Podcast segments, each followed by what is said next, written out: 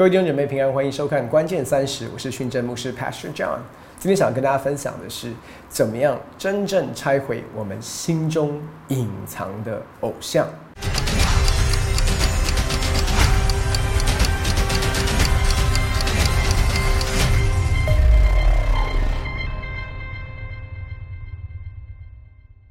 你会说，我们生命当中仍然有偶像吗？我们知道，在十诫当中，第一诫说，除了神之外，我们不可有别的神；第二诫就讲到说，我们不可雕刻偶像，然后来向这些偶像下拜。大部分的基督徒一定会认为说，我怎么会向偶像下拜？我相信的是主耶稣，我也重生得救。如果是第一代的基督徒，我们大概也都除过我们家里面过去所膜拜的偶像。第二代、第三代的基督徒更会说，我从来都没有进过庙宇，我怎么会有偶像的问题呢？今天我们要从一段圣经里面的故事来思想，真正的偶像其实不是那一尊我们眼睛看得见的偶像。真正难处的偶像，其实是隐藏在我们心里面的。今天我们要看的经文是在埃及记三十二章第一节开始。百姓见摩西迟延不下山，就大家聚集到亚伦那里，对他说：“起来，为我们做神像，可以在我们前面引路，因为领我们出埃及地的那个摩西，我们不知道他遭了什么事。”亚伦对他们说：“你们去摘下你们妻子儿女耳中的金环，拿来给我。”百姓都摘下他们耳上的金环，拿来给亚伦。亚伦从他们手里接过来，煮了一只牛肚，用雕刻的器具做成。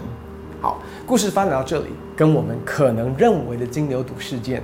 非常非常的相似，就是百姓因为摩西上山没有下来，开始慌了，就跟亚伦说：“帮我们造一个神像来引我们走前面的道路。”所以亚伦就拿了百姓们的金子，然后用器具雕刻出一只牛犊来。所以我们会认为百姓在拜金牛犊。可是接下来的关键，其实是我们常在读这段经文当中会忽略的，因为百姓不认为他们在拜金牛犊哦。我们来看圣经怎么说，他们就说：“以色列啊，这是领你出埃及地的神。”我再说一次哦，他们说：“以色列啊，指着这个金牛犊哦，这是领你出埃及地的神。”亚伦看见，就在牛犊面前烛坛，且宣告说：“明日要向不是牛犊。”守节是要向耶和华守节。次日清早，百姓起来献燔祭和平安祭，就坐下来吃喝，起来玩耍。你要想象一下，其实如果你问这些以色列百姓，你们为什么要拜金牛犊？他说：“Oh no no no no，我们没有在拜金牛犊，我们在拜的是领我们出埃及的神。”他们一定会告诉你说：“我们是在向耶和华守节。”你知道燔祭跟平安祭是献给耶和华的。可是你一定要问一个问题：是他们认知里面觉得他们在向耶和华守戒，他们的认知里面告诉他们，他们是在拜领他们出埃及地的神。可是怎么会造出一头金牛犊来？真的是不可思议的。答案在哪里？答案在保罗在罗马书第十二章第二节告诉我们说：不要效法这个世界，只要心意更新而变化，我们才能够查验何为神善良、纯全、可喜悦的旨意。不要效法世界。你知道为什么百姓要拜耶和华，领他们出埃及地的神，会拜到最后变成金牛犊？因为过去他们所知道的都是世界所教导他们关于对于神的认识。以色列百姓在出埃及之前，他们是在埃及为奴之地。那你要知道，埃及的文明是一个泛神明的文化。如果你看过古埃及文明展，或者是一些古埃及的一些好莱坞的电影，你就知道他们是那些所有的动物生物都拜的。神用超自然的能力降下十灾，审判埃及所膜拜的神，带领他们出埃及走红海。可是你却发现一件事情：他们人离开了埃及，可是他们对这位。领他们出埃及的神的认识，仍然在效法埃及百姓他们对神明的认识。为什么？是因为这是他们唯一所知道的。他们唯一所知道的，限制了他们对神的认识。因此，当他们要拜这位领他们出埃及的耶和华的时候，他们却做出的是金牛犊。他们的问题是什么？他们不认识这位神。他们用他们在世界的价值观认识，来投射在这位领他们出埃及的神身上，所以他们变成在拜金牛犊。那你我的金牛犊呢？我们都会有金牛犊吗？我举个例，你就知道，其实我们每个人都有金牛犊啊。什么意思？很有趣的，你发现哦，第一代的基督徒在他信主之前，可能他平常会跟着爸爸妈妈一起进庙去拜拜，或者是初一十五等等这些节期，他们在烧香拜佛。可是你要知道，我们真正在拜的不是那一尊啊，我们真正在求的，你要知道，其实我们在拜，目的是什么？我们常讲是求平安，求平安。让我帮你解释一下，一般人对于平安的认知。平安听起来像什么？身体健康，婚姻美满，家庭幸福，事业成功，呃，生意兴隆，学业进步，考到好学校，找到一份好工作，孩子有好的姻缘，这叫做平安。信主之后，我们学习怎么样跟神、跟这位永生的神祷告。祷告的内容是什么？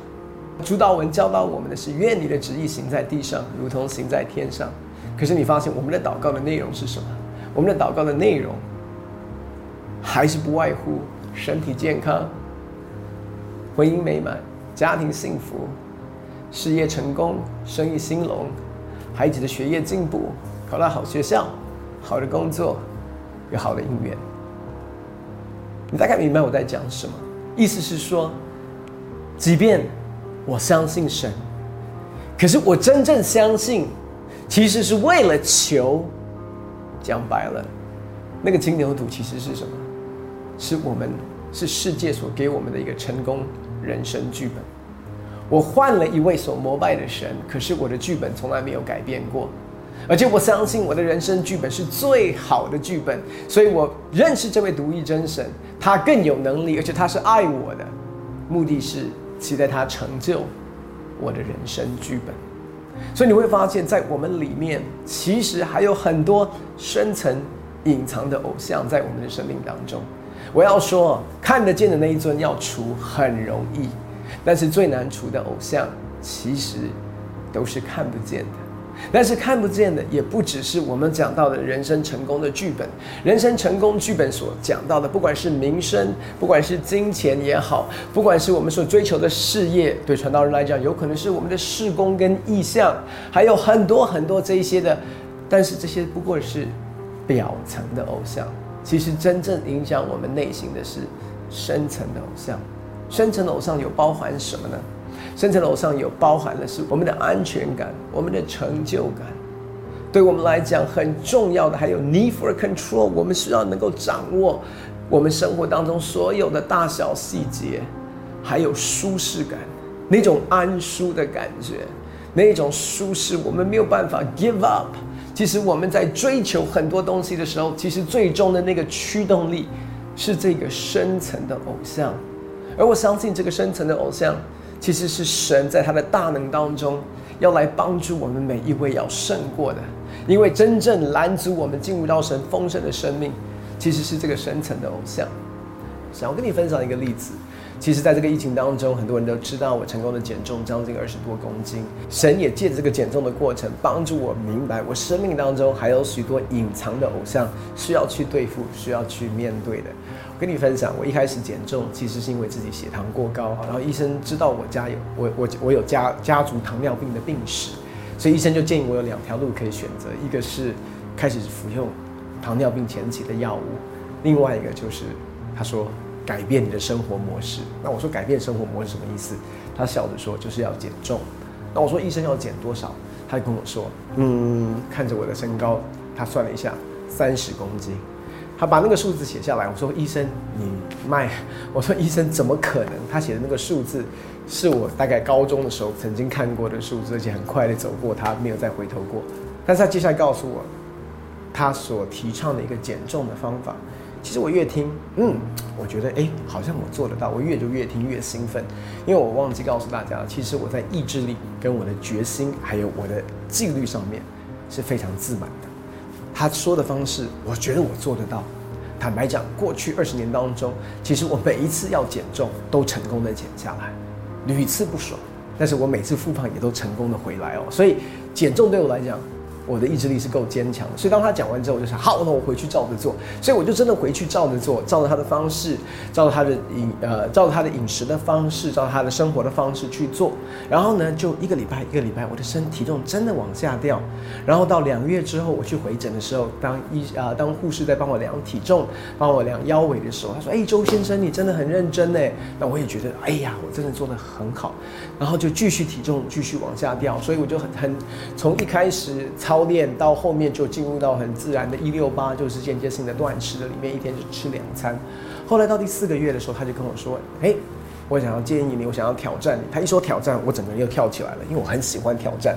他说：“我要挑战你，一个礼拜选两天不要连续，但是你这两天只吃一餐。”那我说医生怎么可能一天只吃一餐？那时候我已经一天吃两餐而已。可是我就照着他的挑战回去尝试去做，结果真的一天只吃一餐，我觉得也还 OK 耶。所以后来我的决心、意志力加上我的纪律，就一个礼拜两天一餐，到三天一餐，到四天一餐，五天、六天，到一个礼拜每一天都只吃一餐，体重就不断的往下掉，不断的往下掉，不断的往下掉，不断往下掉。我就在这个过程当中，看见自己的身材、体型、体重开始改变，也有更多人赞赏的眼神，或者是称赞这些东西领到我的心里面，我很开心。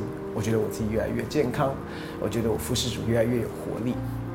可是大概到今年的三月、四月到五月的时候，其实那个时候。我觉得有一些东西感觉不太对劲，什么东西不太对劲？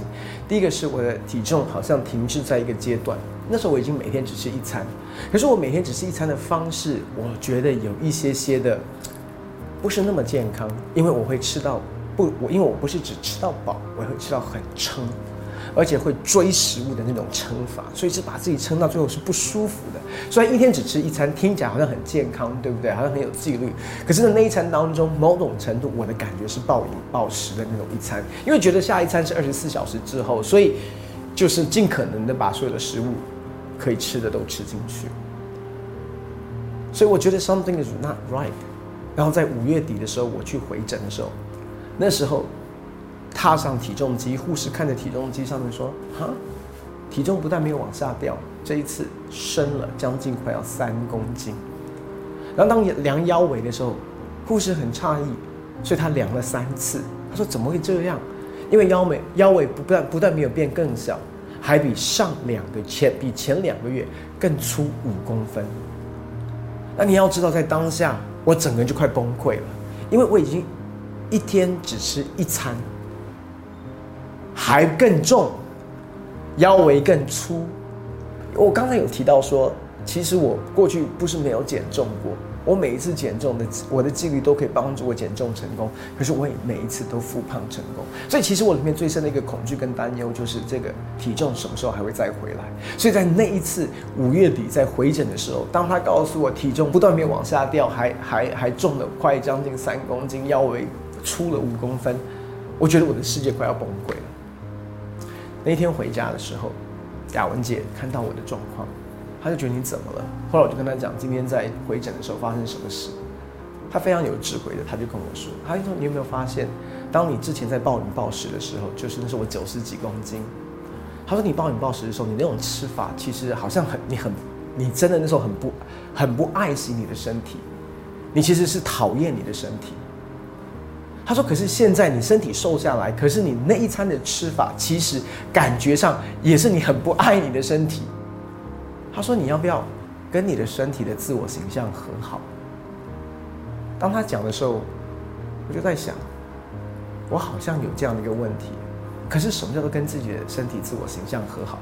我不懂，我不明白。所以我说，那要怎么样跟身体的自我形象和好？那当时刚好雅文姐在翻译一本书。那那本书的作者其实谈到他早他年轻的时候有厌食症，后来神怎么样释放他，然后他就提到一个神给他一个挑战，所以雅文姐就用他的当下的感动是说我要挑战你，一天一听到挑战我就又警觉起来，什么挑战？他说从今天开始不要量你的体重。那我说怎么可以不量我的体重？我这一路瘦下来。十几个月都是每一天量体重。那你知道我每一天早上起来第一件事不是灵修读经祷告，是进到我的厕所，把我的体重机拿出来站上去。那个是一个很 holy 的 moment。为什么？因为体重机上面所显出来的数字，决定我那一天是得胜还是挫败，喜乐还是忧郁。那个数字告诉我，我昨天到底做的好还是不好。那个数字告诉我，今天应当怎么活，怎么吃。所以我说，怎么可以不给我量体重呢？如果不给我量体重，我就不知道我的状况。然后姐说，你的身体是圣灵的殿。当我在纪律的里面，某种程度其实我不需要跟神互动，一天一餐我根本不需要跟神互动。然后雅文姐就说，你不要坚持一天只吃一餐，你饿了就吃，饱了就停。在这个过程当中，神就显出，其实我里面的偶像，一个很深层的，是我的意志力，是我的自律。你告诉我怎么做？你那个数字可以告诉我我怎么样 course correction？我昨天如果吃的太，昨天吃的不好，我今天就做调整，我立刻调整。然后一天一餐，你可以看到那种决心。可是当你一天一餐体重不但没有往下掉，还往上升的时候，我第一个念头是：那我要用更极端的手法，是不是要禁食三天？禁食三天不行，我禁食七天，再不行，我禁食二十一天。所以，即便我在做一件好事，看起来我也减重成功了，掉了二十多公斤，可是真正显出的是我内心深处很深的一些的偶像，其实从头到尾都没有动摇过。所以感谢神，在这两个月当中，我去操练，没有办法量体重。可是我的价值不是来自于体重，我的满足感不是来自于体重，我的安全感也不是来自于体重。除了他以外，不可有别的神。我知道体重机在不知不觉当中已经成为我的偶像。所以当我不量体重的时候，其实在拆毁的是我需要那个东西来告诉我我是谁。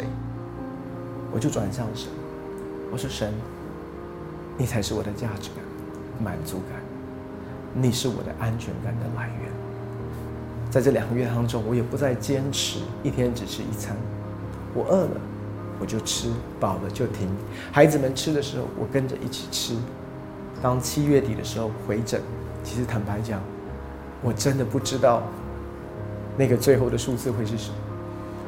但是我回回诊的时候。当我站上那个体重机，我都不敢看，眼睛一瞄就发现，那个体重机上面的数字是过去十六个月当中最低的一个数字。后来量腰围的时候，不仅之前的五公分已经没有了，是比之前更瘦的腰围。重点是，在这两个月前，你问我怎么减重，我可以告诉你很多的方法。可是，在后来这两个月，我所经历到的，真的都是神的恩典。而且我知道，我的吃不再像过去暴饮暴食，把自己吃的很撑。我开始慢慢的跟我身体的自我形象和好。我要说的是，其实在我里面，你会发现有那个 need for control 的偶像，在我里面有一个对于世界的一个形象。所得来的一个肯定的一种需要，在我里面，体重机上面的数字已经成为我的偶像。你发现，光是减重这一件事，就显出我里面有好多这些的东西。所以在这两个月当中，我也不断的回到神的面前，说：“神，我需要你的能力拯救我，我需要福音的大能，天天的拯救我。”弟兄姐妹，你要知道，我们生命当中最可怕的偶像。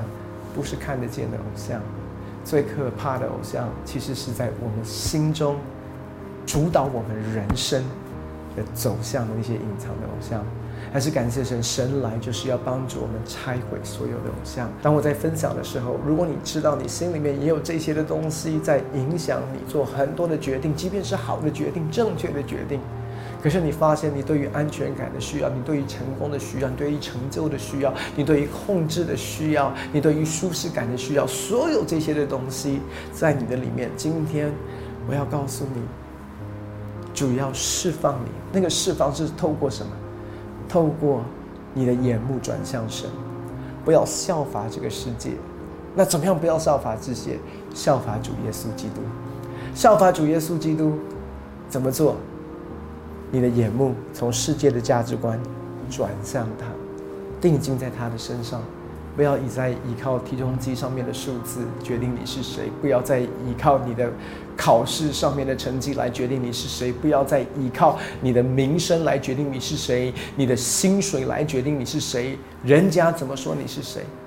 定睛在主耶稣的身上，你就会越来越像他。最后想鼓励你，学习转向耶稣，你的生命自然而然就会改变，那些缠累你的罪。就会从你身上一一的脱落，祝福你得着自由的生命。